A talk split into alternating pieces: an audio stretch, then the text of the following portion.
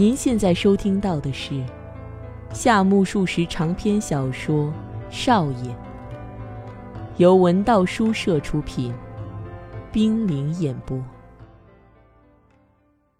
第八集。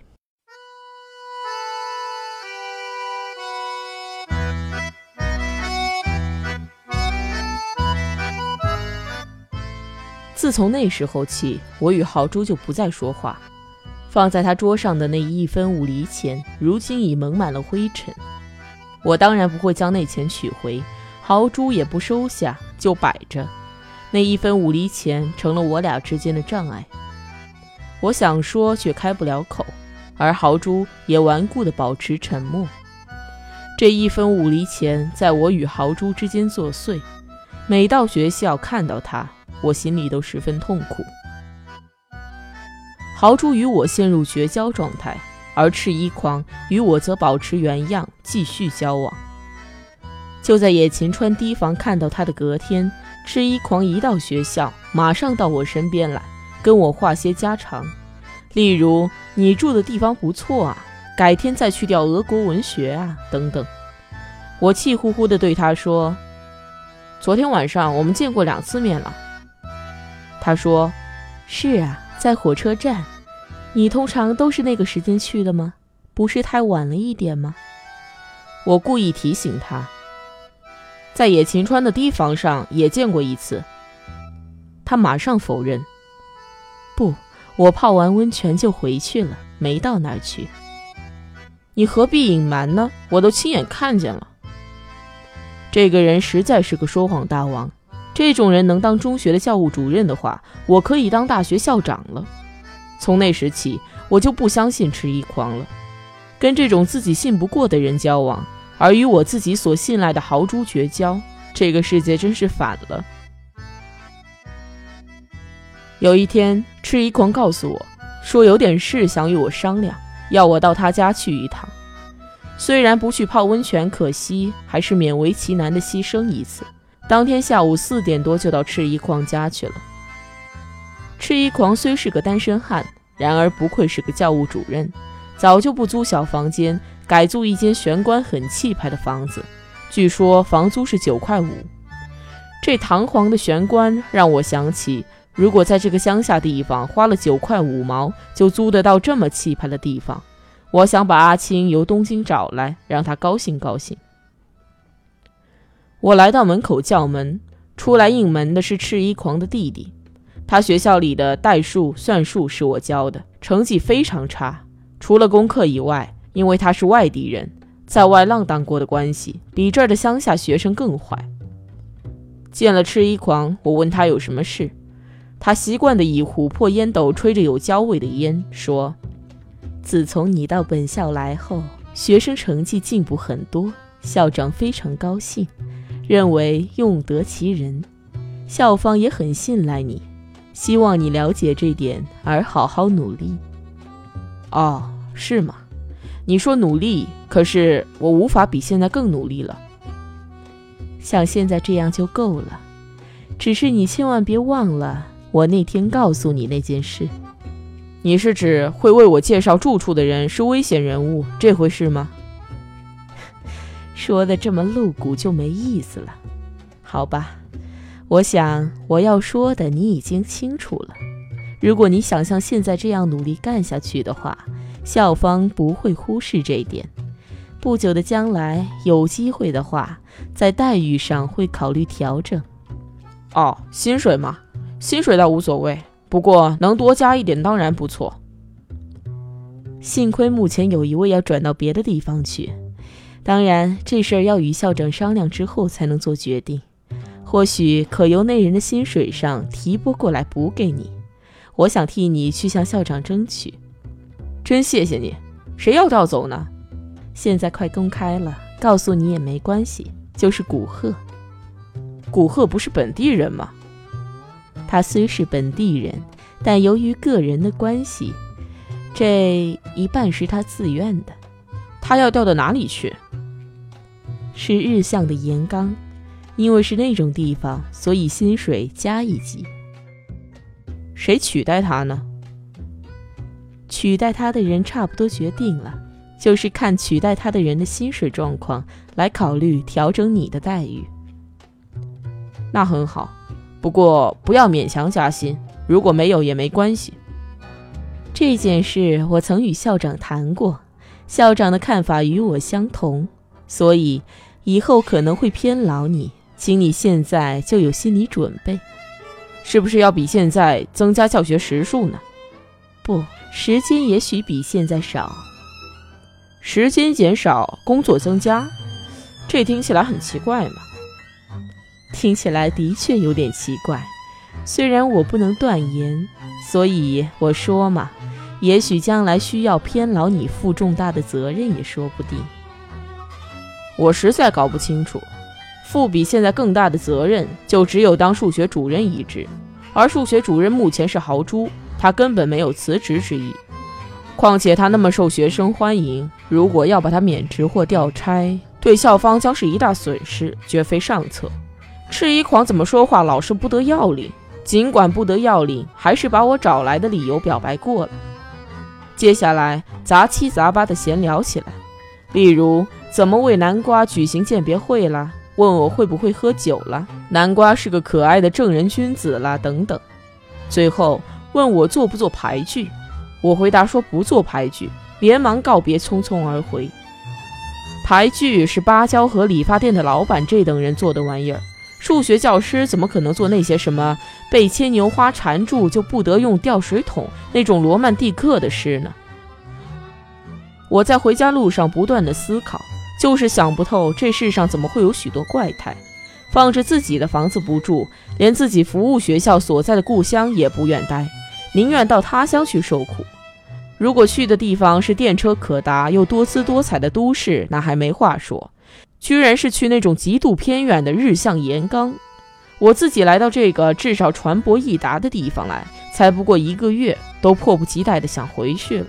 岩冈位于深山里的深山，十分偏僻的山区。据赤衣狂说，搭船到那儿还得坐一整天的马车到宫崎，再由宫崎坐一整天的车才会到。光是听地名就知道不是什么开化地区，像是人猿各占一半天下的地方。南瓜虽然是圣人，但也不至于爱与猴子为伍啊！这南瓜也真是的，怎么那么好奇呢？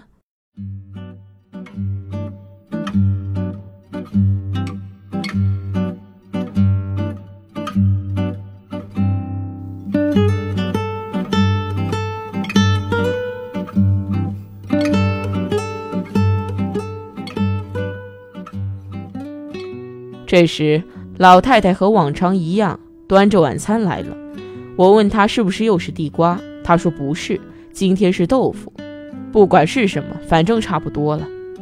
老太太，听说古贺要到日向去。啊？哎呦，真可怜呐！你说可怜是什么意思？是他自己爱去的。谁爱去呀？就是他本人想去的呀，不是古贺自己好想要去的吗？那你就大错特错了。如果是大错特错的话，那赤衣狂不就是大概仙？是说谎大概仙。教务主任会那么说也难怪，但古贺不想去也是没错。那么两个人都没错。老太太，您真公平。但是究竟怎么回事呢？今天古贺的母亲来跟我谈过了。他谈些什么呢？自从他父亲去世后，他们的家境不如我们想象的那么好，过得很穷苦。所以他母亲去和校长商量，说他已经在校服务满四年了，可否将待遇调高一些？原来如此，校长告诉他母亲说会好好考虑，他母亲就放心的引领以待。希望这个月或下个月能获加薪通知。没想到有一天，校长叫古贺去，告诉他说很抱歉，因为学校经费不足，无法加薪。不过岩冈有个缺，那儿每月可多领五块多，正能符合你的需要。手续已经办妥，你就去吧。那不是商量，简直是命令嘛！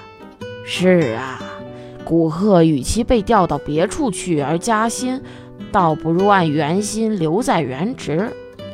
这里住的是自己房子，母亲也住在这里，所以他还是希望住在这儿，便去求校长让他留下。校长却说这件事已经定案，况且取代古贺的老师也已经决定了，不能变更。真欺负人，太过分了！古贺不是自己想去的。怪不得我就奇怪了，哪有那种为了多领五块钱而甘愿到深山中与猴子为伍的怪人？你说的怪人是你吗？哎，谁都一样，这完全是赤衣狂的诡计。这种做法太卑鄙，简直是暗算嘛！还想用这种方式来为我加薪，这怎么可以？就算他要为我加薪，我也不领情。老师，你的月薪是不是会增加呢？他是说为我加薪，但是我想拒绝。不管怎么样，我一定要拒绝。老太太，这个赤衣狂是个混蛋，他好卑鄙啊！虽然卑鄙，但是他既然要为你加薪，你还是乖乖的接受比较好。年轻时候火气太大，等到年纪较长时便会后悔。当初如果忍耐一点就好，意气用事常会吃亏的。经常会后悔莫及，你呀就听我老太婆的劝，如果赤一狂真要给你加薪，你就说谢谢，领受下来。哎，你年纪一大把，就别管我的闲事了，薪水多少是我的事。老太太不再说什么，就退下去了。房东先生还是唱着他的能乐，能乐大概是把读来就听得懂的词句加上复杂的旋律。故意让人听不懂的玩意儿吧？每晚非唱能乐不可的老头，到底是怎样一种心境呢？我才没那闲情呢。赤衣狂说要为我加薪，我原认为那些经费若已多出来的话，那加薪也好，就这么答应他同意加薪的。怎么可以硬把不愿调差的人调走，然后取他的薪水的一部分，做这么不近人情的事呢？当事人希望留在原位，却硬将他调往偏僻的岩冈，到底存的是什么心呢？太宰权帅只不过被放逐到博多附近，和和右五郎也被流放到项梁而已。总之，我非到赤衣狂那去拒绝不可，否则于心不安。我穿着小仓织的厚棉布裤裙就出去了，在大玄关前面叫门。赤衣狂的弟弟又来应门了，那眼神好像是说：“你又来了。”有事的话，别说两次三次，就是深夜我也会来敲门的。他大概误以为我是来拍教务主任的马屁而看不起我，哪知道我是为了拒绝加薪，特地拿回来还的。他弟弟说里面正好有客人，说我在玄关里碰个面就行。他弟弟就进去了。我看我的脚边有一双，上面是席料，薄薄的，而前面往下削，用整块木头刻出来的木屐。这时，里面传来所谓来客的笑话。现在万事 OK，一切都成功了。是小丑那讨厌的尖嗓子，也只有他会穿这种艺人穿的木屐。不久，赤衣狂手提油灯来到玄关，说：“上来吧，里面不是别人，是吉川。”我说：“不必了，就站在这儿说两句就行。”我看赤衣狂满面通红，像舍太郎。想必和小丑对酌着吧。本来你说要给我加薪，现在我改变主意，不想加薪了，特地来拒绝的。赤衣狂伸手用油灯照着我的脸，一时茫然，不知如何作答。他大概平生第一次遇到拒绝加薪的人，或者讶异于我才刚答应接受加薪，怎么马上就折回来拒绝，一时愣住了。也许两个因素都叫他吃惊。这会儿正张着怪异的口，呆立在那里。当时我答应是因为你告诉我古贺自愿调差的。古贺是完全按照自己的希望才会导致调差的，不是他想留在这儿，即便不加薪也宁愿留在故乡。是古贺告诉你的吗？当然不是他本人告诉我的。那是谁告诉你的？是我的房东太太听古贺的妈妈说的，今天才告诉我。那么是你的房东太太说的了。可以这么说。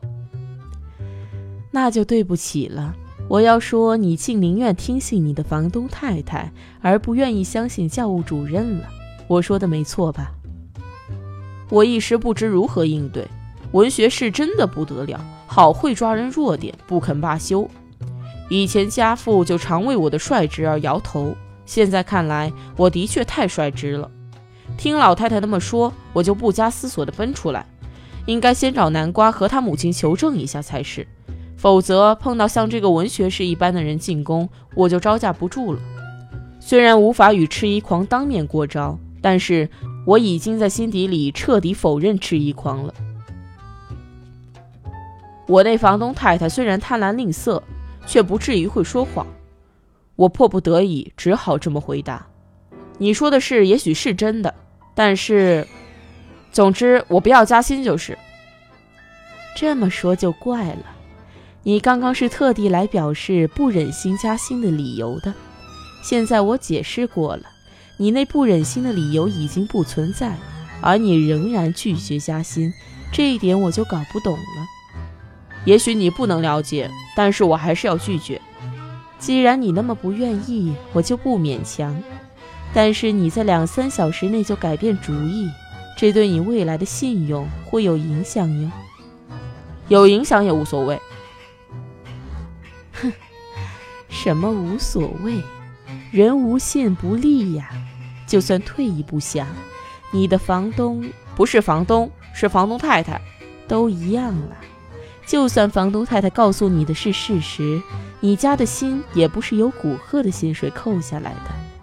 古贺要调到岩冈取代古贺的人，愿意拿比古贺低一点的薪水，就是把这一份多出来的钱拨来给你。你不需要同情谁的。古贺到岩冈去是升级，而新到任的人开始就约定以较低的薪水聘用。你能在这种情况下加薪是最好不过的了。如果你不接受也没关系，你回去好好想想。因为我脑筋不灵光，平常如果对方这么巧言，我就会想：哦，是吗？那么是我错了，诚惶诚恐地退下。但是今晚我可不会再那样了。自从我来这儿后，就不喜欢吃一狂。虽然后来我觉得他是像女人一般亲切的男人，但是现在看来。他不像是亲切或什么的，这一种反感让我更讨厌他。所以，不管他怎么巧妙又合逻辑的辩论，或以一个教务主任的身份堂皇的对我说教，我也不甩他。不是善变的人就是好人，也不见得说不过人家的人就是坏人。乍听之下，痴疑狂似乎有理，但不管他说的多么堂皇，我就是无法由衷喜欢他。如果以金钱、势力或理论能收买人心的话，那么高利贷、警察、教授应该是最热门的行业了。凭一个教务主任的说辞，怎么动摇得了我？人是依自己的好恶行事，不是按别人的说法在行事的。你说的没错，不过我现在已经不愿加薪了，正式向你拒绝。再想也一样。再见。说罢夺门而出。这时天上银河高挂。为南瓜举行鉴别会那天早上，我到校时，豪猪告诉我，前几天因为乌贼营对我说你的行为粗鲁，很伤脑筋，要我请你搬出去。我以为是真的，所以就叫你搬了。嘿，原来那家伙是个坏蛋，经常在假画上加盖图印卖给人家。他会做这等事，对你的事也一定是胡说八道。也许他想卖你卷轴或古董，做你的生意，而你不理他。他赚不到你的钱，就虚构理由来欺骗我。我不晓得他是这种人，所以很对不起你，请你原谅。他说了许多话向我道歉，我一句话不说的将放在豪猪桌上的那一分五厘钱放入自己的口袋。豪猪奇怪地问我：“你要把它收回吗？”我向他说明，本来我不想让你请客才还你钱的，后来想还是让你请，所以才收回。豪猪听了，哈哈大笑，说：“哼，嘿 嘿那你怎么不早些把它拿走？